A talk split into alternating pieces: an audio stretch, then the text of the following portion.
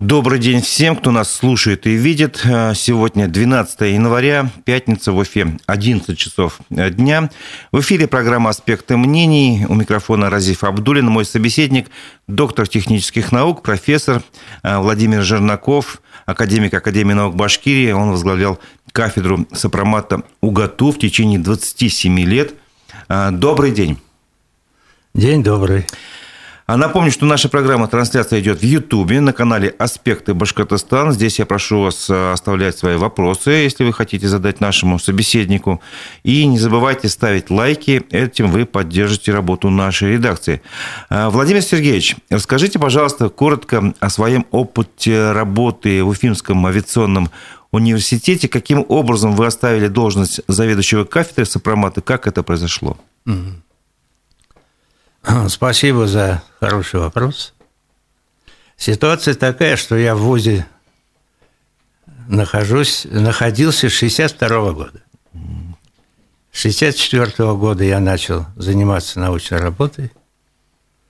Потом, значит, полтора года мы по хрущевской системе работали и учились. Значит, э, получил опыт работы на УМПО на моторном заводе, как это все обстоит. Не дай бог опоздать на работу на пять минут и так далее. То есть это воспитание человека к своему труду. После окончания вуза, значит, я остался в авиационном университете. В 75-м, 70 четвертом году я защитил кандидатскую диссертацию. Значит, э, активную работу проводил по открытию отраслевой лаборатории Министерства авиационной промышленности. И она была открыта в 1975 году. Значит, э, она занималась прочностью и надежностью элементов конструкции авиационных двигателей и существовала до 92 года до развала Советского Союза. Хотя и после этого она работала. В 92 году я защитил докторскую диссертацию, хотя уже мной были подготовлены и кандидаты наук. И в 93 году, когда Рафат Рахматулович Мавлютов э, покинул пост – ректора вуза. И нами, значит, на базе нашей кафедры сопротивления материалов был открыт институт механики РАН, который возглавил Рафат Рахматулович. А меня, значит, он посоветовал, чтобы я стал заведующим кафедрой сопротивления материалов. И одновременно, одновременно Кусимов значит, пригласил меня быть заместителем по научной работе вуза. Это очень э, сложная работа, потому что здесь и наука, и договора, и бюджетная работа, и хоздоговорная работа. Плюс, значит, диссоветы. Это получается значит, и аспирантура здесь все. Что мне удалось сделать за те годы? Ну, во-первых, в 8 раз увеличилось количество аспирантов. Это было 430 человек. За 10 лет моей работы защитилось 80 докторских диссертаций, 400 кандидатских. Значит, э, большую работу проводил при открытии диссертационных советов. При мне было открыто шесть диссертационных советов по защите кандидатских и докторских диссертаций. Значит, по объему научно-исследовательских работ и бюджетных, и хоздоговоров мы в пять раз превышали средний объем в вузах России. Плюс, допустим, э, студенческие научные работы, конкурс, по количеству медалей и э, грамот мы находились на втором или пятом месте среди всех вузов России. То есть, понимаете, это э, должность такая, что нужно постоянно работать с заводами, с министерством. Я в то время был членом головного совета Министерства образования и науки по машиностроению, который возглавлял академик Колесников. И мы выезжали, значит, членами совета. Он был и председателем экспертного совета ВАКа – вузы, заслушивали докторантов и давали, допустим, заключение, что нужно сделать, чтобы работа была защищена и прошла хорошо ВАК.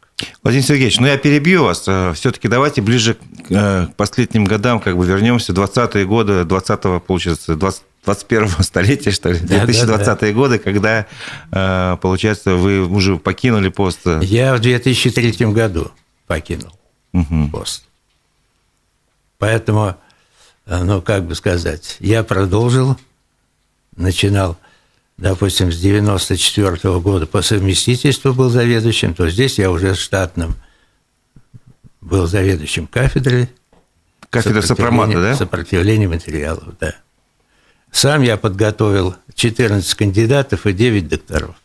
А что случилось в 20-е годы, когда к руководству вуза пришел Новиков? Это правда, что было какое-то негласное указание, чтобы как бы омолодить кадры, и средний возраст преподавателей и научных сотрудников был 39 лет? А я вам скажу об этом. Значит, в 21 году у меня заканчивался срок пятилетний – был объявлен конкурс. А, я, значит, подал документы. Заявление мне подписал лично Новиков. Значит, был объявлен конкурс на 15 апреля 2021 года.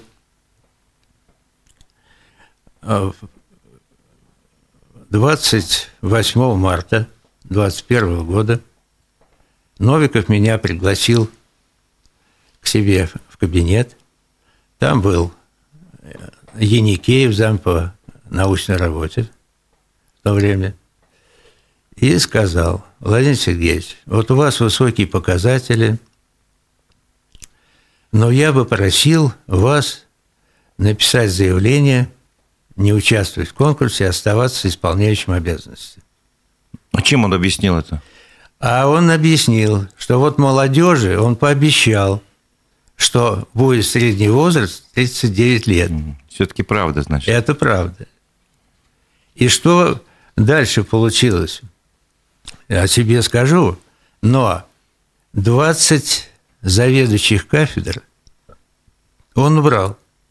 Это же огромный пласт, огромный, не знаю, да, это слой. Ну, непонятные вещи. Значит, а что дальше случилось? Один из них умер. Он не выдержал. То есть, Это от сердечной болезни, видимо, какой-то? Сердечный такой приступ и тому подобное. А ведь не каждый вот может ну, быть таким сильным человеком. И это э, случилось так, что была у нас организована, значит, э, ну, как бы оценка труда и были заслуженные профессора УГАТУ. Было положение соответствующее. Вот, допустим, я вошел в число 12 первых профессоров УГАТУ. Они там и задним числом оформлялись, ну, допустим, Рафат Рахматулович вошел, Кусимов и так далее. А после смерти вот этого Гешварова Новиков без всякого этого положения побоялся и начал уже оформлять много заслуженных профессоров просто так, как он сам считает. Это, конечно, ну, тяжелая утрата для вуза, когда 20 кафедр лишаются людей. Ну, вы тоже отказались вот от этого предложения стать исполняющим обязанности, я правильно понимаю? А, да, я отказался, потому что я был э, председателем кадровой комиссии, во-первых, ученого совета УГАТУ. И, э, значит, я сказал, давайте пусть совет проголосует. Если нет, то нет. Но, видимо, он испугался. И в момент, допустим, э, голосования 15 апреля, он уезжает на два дня. Именно в этот день, значит, э, к Чуйко в Асад на празднование там юбилея и переносит выборы на неопределенный срок. Подходит 21 апреля, он издает приказ об увольнении по 77 статье, которая не относится к преподавателям, имеющих срочные трудовые договора. Но его это не смущало. Я после этого подал в суд. Значит, советский районный суд стал рассматривать этот вопрос. Юридической практики нет. Ни у адвокатов нет. Это первый случай в России и в Союзе, что это произошло.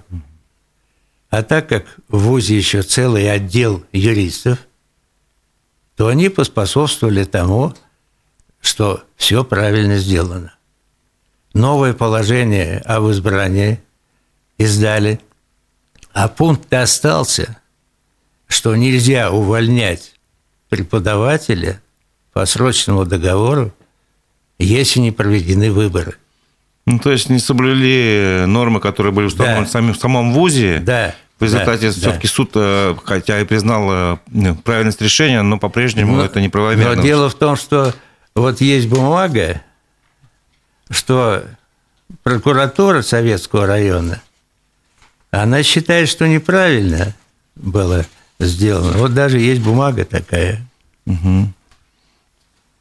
Я вам верю, но, в принципе, получается, давайте как бы а, факты фактами есть. Вот вас, вам сказали, уходите, грубо говоря. Нет, они сказали просто это самое. Я остался на 0,5 ставки профессора, но уже он меня перевел на штатную должность, хотя это тоже неправильно, потому что это было избрание. То есть во всех моментах были неправильные Нарушение. шаги. Вопрос. Вот эта же политика на омоложение кадров, она же сохранилась и дальше, я так понимаю, и уже и после Новикова, при Захарове, это так правильно да, понимаю? и при Захарове. А каким последствиям это вот приводит, на ваш взгляд, и может привести? Понимаете, дело в том, что, похоже, это по всей России идет. Ну, нет, может быть, это плюс в том плане, что нужно дать дорогу молодым кадрам и так далее. А вот э, с точки зрения развития науки и научной работы, что происходит? Вот это хорошо или плохо, на ваш взгляд? Я считаю, это гибель. Так, объясните. Дело в том, что разрушены научные школы. Ну, есть отдельные, допустим, молодые люди, которые, ну, вот и в настоящее время развивают науку на кафедре, но там эти люди остались, которые, допустим, э, вот, допустим, у Исмагилова, там и Хайрулин остался, учитель Исмагилова. Ну, то есть такая преемственность это сохраняется, вот это, это да. есть школа, да? да, это, да? это нельзя объяснить словами, но это просто, вот как сказать... Конечно, конечно. Друг другу передают опыт, да, знания да. и прочее. Но мало того, что ведь и с профессорами обходятся. Считают как балласт профессора. Объясните, как это? А как? А их тоже убирают. То есть ведущих преподавателей убирают. Многие уходят из вуза. Ну, подождите, кафедра сопромата, насколько я понимаю, сопромат, в моем понимании, сложная наука, которая является основой там, не знаю, для развития технической науки, ну, в том числе в авиастроении. Так... А что сейчас там происходит, вы знаете? Э, конечно. Дело в том, что это первая фундаментальная инженерная наука, которая именно объединяет математику, физику и термех. То есть это очень сложная наука – но что там происходит? Два преподавателя, то есть два доцента моей кафедры, которые меня поддержали, им тоже не объявили конкурс. Ведь ситуация такая, не объявлен конкурс, ты уже все. Можешь хоть куда обращаться, бесполезно. И вот так делают то же самое. Вот, допустим, преподавателю, там 65 лет и больше, они доводят до конца срочного трудового договора и не объявляют конкурс. Все. Что на сопромате сейчас делается? Остался один доктор, мой же ученик. Мои аспиранты читают лекции, ведут занятия все – экзамены принимают. Но это вообще, это нонсенс. Такого не бывает. А почему получается, что, допустим, следующий заведующий кафедры, которого назначил в свое время Новиков, у него были нарушения при назначении его на должность, при избрании, выписка, которая должна быть подписана ученым секретарем кафедры, она не подписала ему, а все равно прошел. Сам не ведет ни одного занятия по сопромату. Не понимает, пришел, допустим, с кафедры авиационных двигателей – в моем совете защищался, в диссовете. Я был председателем диссовета 27 лет. Вот ситуация, и так на всех кафедрах. Ну, давайте все-таки еще раз поясним для нашей аудитории о последствиях вот этого вот, э, такой практики, э, когда имеющих большой опыт профессора, преподавателей увольняют, их места занимают молодые. Э, что это означает для студентов, например, для развития науки? Когда аспирант ведет лекции, может, это и неплохо? Нет. Если аспирант ведет занятия, но он может вести практику, может лабораторные занятия, но лекции никогда. Ну, объясните, потому что ну, это, многие далеки от это, этой науки. Это правило, понимаете, угу. такое, в высшей школе всегда было. И мы, То есть у него самого мало еще знаний? И мы в свое, э, в свое время сами вот эти вот две книги по высшему образованию. Мы их читали. Там все написано. А в других вузах как вы не, не следили за а, Понимаете, но в других вузах российских может и есть, но не так много. Mm-hmm. Вот если, допустим, когда я вел занятия, я читал лекции, у меня сидели, значит, аспиранты на лекциях. Потом они могли помогать проводить лабораторные занятия, практические. Они это понимали. Но сразу вот так вот брать, убирать всех людей, некоторые сами ушли. Вот мой ученик Газизов, допустим, он сразу ушел. Когда увидел, кто заведующий, он ушел. Я правильно понимаю, что э, такая вот политика, она приводит к ухудшению качества образования? Естественно, естественно. Ведь понимаете, вот э, откуда наука будет? Вот если раз разрушена научная школа, вот ушел, допустим, один человек, и все, Рафат Рахматулович для того, чтобы вот в свое время – повысить уровень вуза, он приглашал ученых из разных городов и вузов.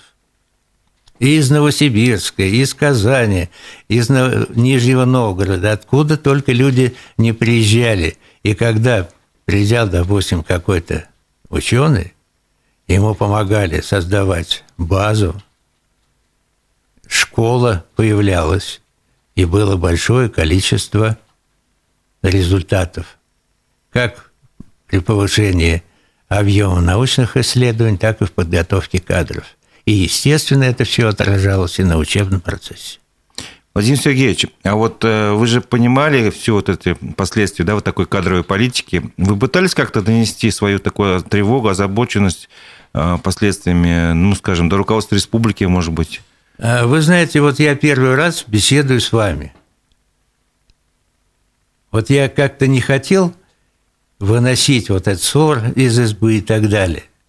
Но вот Понимаете, я ведь был в свое время и два года председателем правкома, и в партийной работе принимал участие, и здесь. То есть у меня ну, большое количество знакомых в ВУЗе людей. И когда я начинаю вот с ними общаться, они мне говорят, что все идет вниз. Поэтому может, это и современно, но я никому не обращался. Ни а. Хабирову, хотя он мне вручал вот этот вот э, орден за заслуги перед Республикой Башкортостан. Это самая высшая награда в Башкирии. Как вы считаете, все-таки это зависит, ну, может быть, стоит э, более публичным сделать вот эти проблемы, потому что все-таки это же влияет на развитие науки, в том числе, я так понимаю, в авиационной отрасли. То есть авиационная отрасль сейчас, если я правильно понимаю, должна быть в зоне особого внимания. Да. А тут ситуация еще какая? Ведь э, обычно Рафат Рахматулович, я с ним 30 лет работал вместе. Он ведь всегда с производством – был близок, общался, приглашал к себе, бывал там и так далее. Но когда завод видит, каких специалистов мы готовим, они даже больше сейчас начинают обращаться в нефтяной университет, где газоперекачка там и тому подобное, и нужны авиационные двигатели, и туда обращаются. Угу. А ведь если не будешь с заводом работать, это плохо. Много ведь раз говорилось на производстве, вот эти бакалавры. Но бакалавры для этого завода ничего не значат. Хотя я много, допустим, бывал за рубежом, в той же Америке, там это все отлажено. Там после бакалавриата человек не придет в магистратуру до тех пор, пока не будет документ иметь о том, что он добился после этих четырех лет. И можно будет его принимать туда или нет. А второй вопрос. Они, вот производственники и КБ, они дают задание вузу и платят за это деньги – для подготовки специалиста. И человек приходит после обучения в университете на производство и дополнительно больше не узнает знания для того, чтобы работать на этом месте. Угу. То есть есть отдельные моменты вот и со стороны государства – а многое зависит и от вуза. Надо работать. А просто сидеть и ждать, когда тебе принесут какой-то договор или какую-то задачу, это ничего не дает. Понятно. Как вы сами отнеслись э, к тому, когда соединили два вуза, авиационный и Башкирский государственный университет, единый вуз? Как вы к этой идее отнеслись? Вы знаете, все же уклон в сторону БГУ. Угу. Вот возьмите там 12 или 13 проекторов, два только из УГАТУ. И то не все, допустим, достойны этого. Почему? Допустим, мало того, что они не помогают вот в нашем ВУЗе. Два года назад, значит, ну, конечно, это по решению Новикова на ученом совете, был ликвидирован научно-исследовательский институт трибологии и смазки. Так. Это был нормальный институт. У него было, значит, еще э, частное предприятие ООО ХТЦ УАИ, которому вот 19 э, января будет 35 лет. Это, считай, научное подразделение. Там подготовка была, ну, уже подготовлена два доктора и пять кандидатов, много аспирантов и так далее – ведутся научные исследования и для Министерства обороны и так далее. Так что случилось? После этого взяли, выбросили на улицу оборудование зимой, которое стоит больше там 10 миллионов. И руководил этим, который сейчас проектор по инновационной работе. Это такая инновационная практика получается? Да. Выкидывать оборудование да, на улицу? Да, на улицу, где там и научные исследования проводились, и студенческие лабораторные занятия и так далее. А нужна была, допустим, это самое, нужно было помещение для Вавилова, для инженерной школы. Ну, разве можно к этому так относиться? А еще какие-то примеры были, скажем, неправильного отношения? Вот, может быть, какие-то были пертурбации в, там, в кафедрах, в факультетах, не знаю, авиационного? Вы понимаете, ведь там Казаргулов им э, занимается вот этим всем объединением и так далее. Конечно, возможно, есть нарушения. Может, надо было, допустим, гуманитарные и экономические факультеты объединить с БГУ, инженерные институты присоединить к УГАТУ, и было бы все нормально, потому что, понимаете, ведь университет науки и технологий. А если нет науки и технологий, то как же можно жить-то? И Конечно. получилось так, что вот эта смесь, она не дает каких-то замечательных явлений. А как вы оценили новость, вот недавно было, по-моему, в декабре, о том, что мы знаем, что э, Уфимский институт науки и технологий, он участвует в программе «Приоритет-2030», и по итогам 2022 года он стал, вошел э, во вторую группу получателей, а по итогам 2023 года снизил, получается, планку и в третью группу получателей. Вы объясните, что это за группы и как это можно оценить, что произошло? Э, понимаете, вот сейчас в этом в программе «Приоритет-2030» находится порядка 105 вузов. Конечно, вот в эти э, гранты по э, исследовательскому направлению, по этому, допустим, территориальному э, или отраслевому, такие вузы 54. Угу. Когда объединили вот вузы, ну, я в это время еще был на совещаниях и так далее, то обещали, что вот объединится УГАТУ и БГУ, то сразу выделят 1 миллиард. Нет. Вошли мы во вторую группу. Есть первая группа. Вот если вузы, которые участвуют в этом приоритете, они докажут, что выполнены все задачи, есть повышение и так далее, то могут поднять на высший уровень. И плюс дополнительно вот этот вот трек давать по вот этому направлению. До одного миллиарда –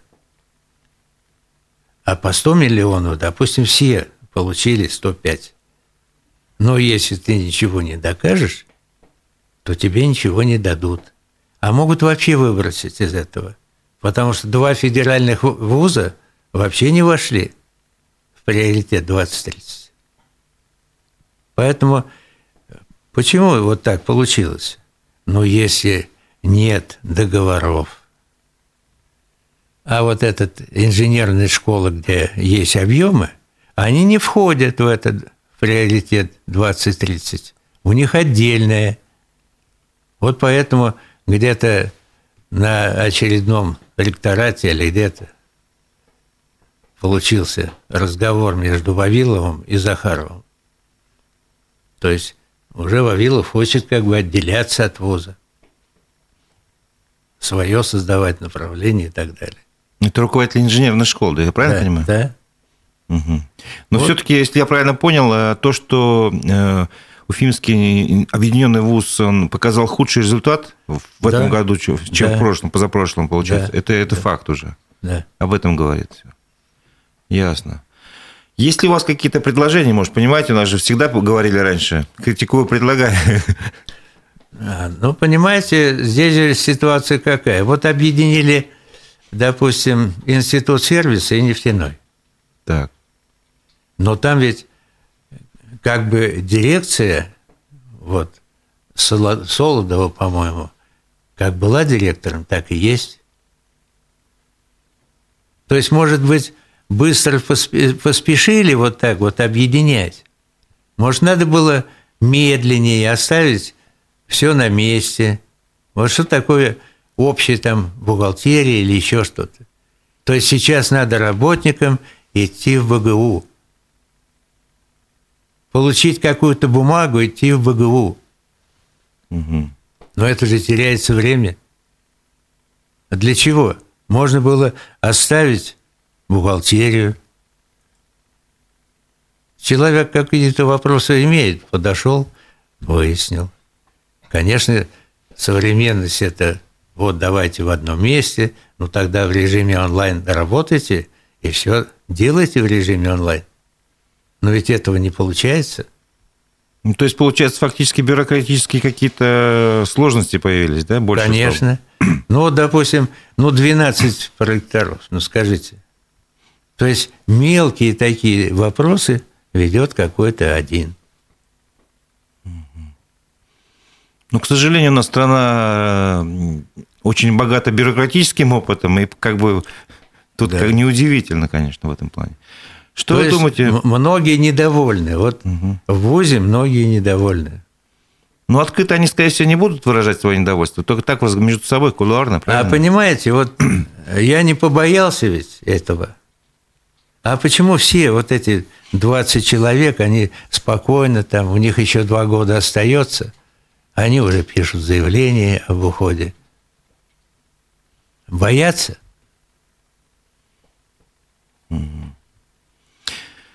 Поговорим немножко о других темах, если вы не против. Вопросы от, радио, от слушателей наших. Эм, как вы относитесь к тому, что, ну, ваше мнение, может ли наука в России успешно развиваться в условиях санкций и изоляции от отряда от науки других целого ряда стран? Как вы считаете? А я думаю, конечно, может. Так, что объясните. мы до этого не развивались. Ну, смотрите, раньше, я, насколько помню, я смотрел фильмы в советское время. Эм, наша страна производила авиационные двигатели.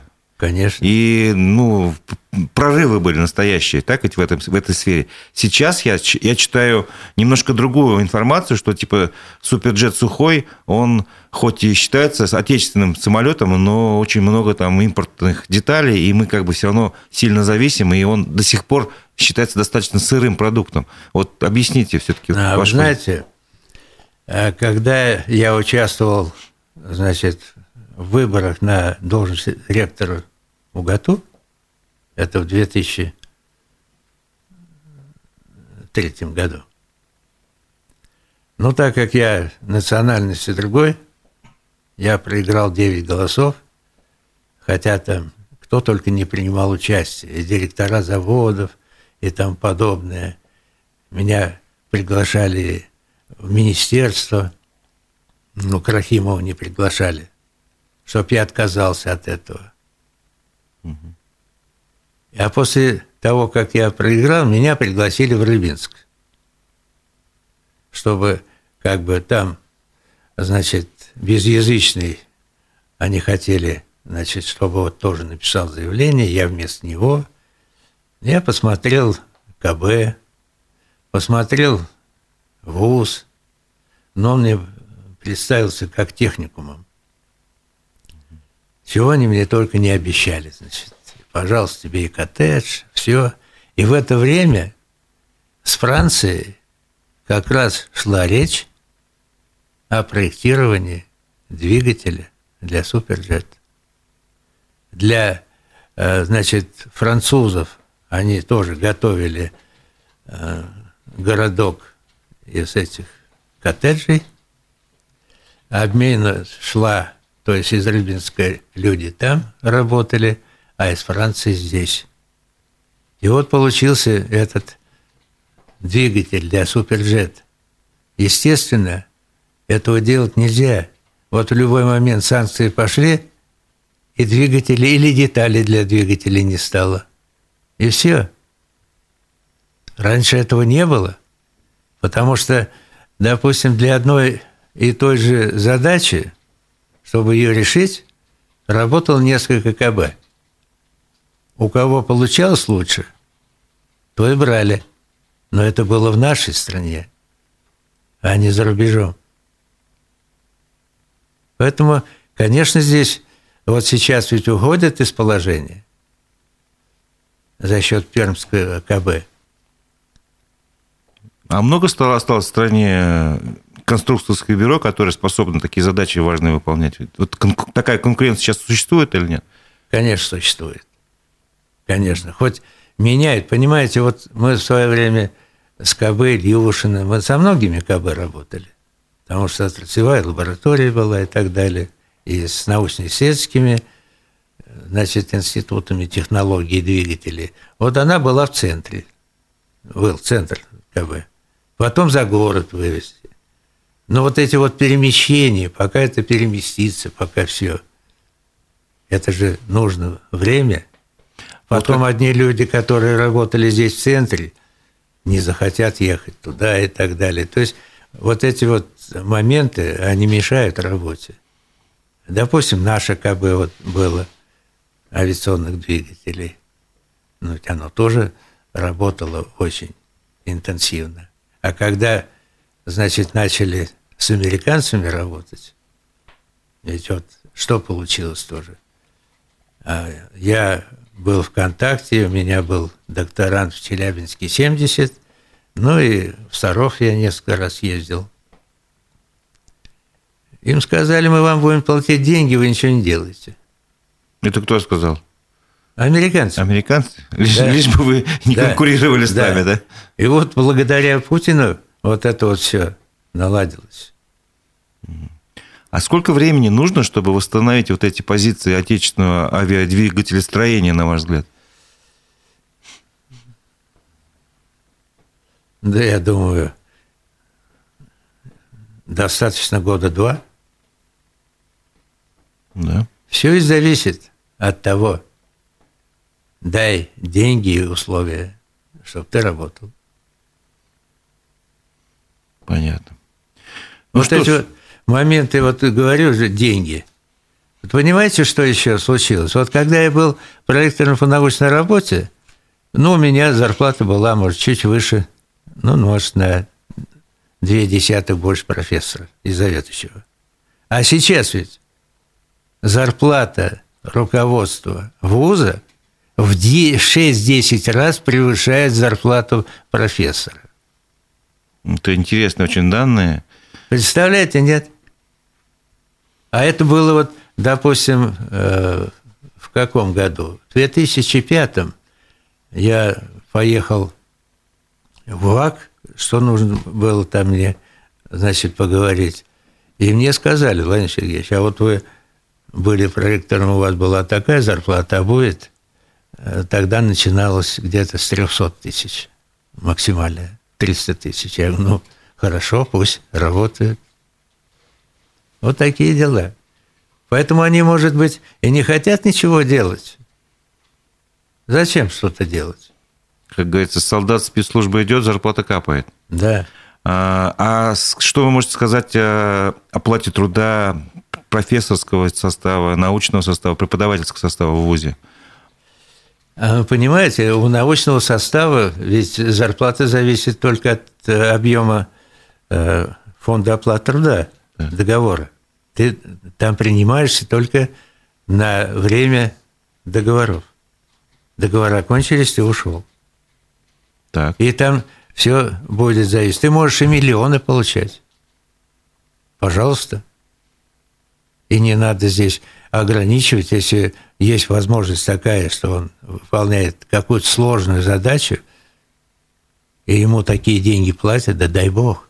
А хорошо, а преподавание, как вы считаете? А преподаватель, я считаю, вот сейчас. Если, когда я э, вот работал вот последние 10 лет заведующим, угу. значит, нагрузка была у заведующего 500 часов. И ты еще мог, допустим, на 0,5 там быть профессором и так далее. У тебя время все равно оставалось на научную работу. Сейчас нагрузка у заведующего до 850, на, некоторых 900 часов, а у аспиранта, в смысле у ассистента, значит, это уже тысячу с лишним. О какой науке может идти речь? Угу. Он даже... А публикации тоже не может быть, потому что ты же науку не ведешь. Нагрузку увеличивают для того, чтобы поднять заработную плату? Нет, нет. Или, нет? Плата Или потому что людей мало? Нет. Заработная плата та же осталась. Та же самая. Так вот, может быть, ведь фонд оплаты труда входит руководство и все Понятно. остальное. Чтобы сэкономить, получается, в итоге. Да. Значит, там-то нужно платить. Mm. Ну что ж, я думаю, на этом мы можем завершить. Единственное, я хочу вам предоставить возможность обратиться с помощью нашей программы к руководству республики, чтобы э, донести ваши, не знаю, ваши озабоченности о развитии науки. Ну, что? если нужно будет, я считаю, что ведь это не только я. Я с людьми. Вот мне вот последствия для вуза самые тяжелые – времена. О какой научной работе может идти речь, когда разрушены научные школы, создаваемые, э, создавшиеся э, десятилетиями создавались. Сегодня в ВУЗе сложилось пренебрежительное отношение к профессорам по причине возраста, возрастного баланса, балласта даже считаю, что при нынешнем политической ситуации разрушения такого сильного технического вуза, каким был УГАТУ, это преступление. Значит, это хорошее, э, хорошо понимают не только профессора, но и студенты. Бренд УГАТУ, э, УАИ УГАТУ утрачен – Воссоздать его в скором времени вряд ли получится. Ведь уничтожен золотой фонд в лице высококвалифицированных преподавателей. Кроме того, в руководстве УУНИТ вот, есть проректор УГАТУ, который способствовал развалу НИИ. Вы не хотите назвать его Трибо... фамилию? Трибологии смазки. Это Агеев. Агеев, да. Который сейчас э, возглавляет как раз ректор по инновационной, да? И науку. А и науки еще. То есть проректора по науке нет, но все передано ему. И именно он как раз э, автор вот этих вот преобразований в кавычках, да. выкинуть оборудование на улицу. Да, да. Ну, он помогал ну, это ваше мнение вы зачитали или кто-то из ваших нет, коллег? Нет, нет, это коллеги, но я фамилию называть не буду. Ну, это... ну, вы согласны с его словами, да? Я согласен. Ясно. Что это действительно балласт. Ну что ж, давайте на этой ноте, пусть она не совсем радостная, но тем не менее она реальная, реалистическая. Я просто подведу итог. Э, э, на мой взгляд, у меня сложилось такое вполне стойкое ощущение, убеждение, что э, с объединением двух вузов, УГАТУ и БГУ, в единый университет, произошло все-таки плохая история, произошла. Был уничтожен целый пласт опытных профессоров, преподавателей, ну, не уничтожены, а они просто сейчас там не работают, не преподают, разрушена научная школа, как мы слышали, история э, выкинуто ценное оборудование на улицу, то есть да. это не на пользу развития науки, и в том числе авиационному строительству, авиацион... авиастроению в целом. Конечно. И Владимир э, Жернаков, гость нашей программы, доктор технических наук, наверное, подтвердит мои слова. Да. Ну что ж, спасибо большое. Еще раз напомню, что это была программа «Аспекты мнений». У микрофона был Разиф Абдулин, а мой собеседник, доктор технических наук, профессор, академик Академии наук Башкирии Владимир Сергеевич Жернаков. Спасибо, что вы пришли к нам в студию. Хорошо.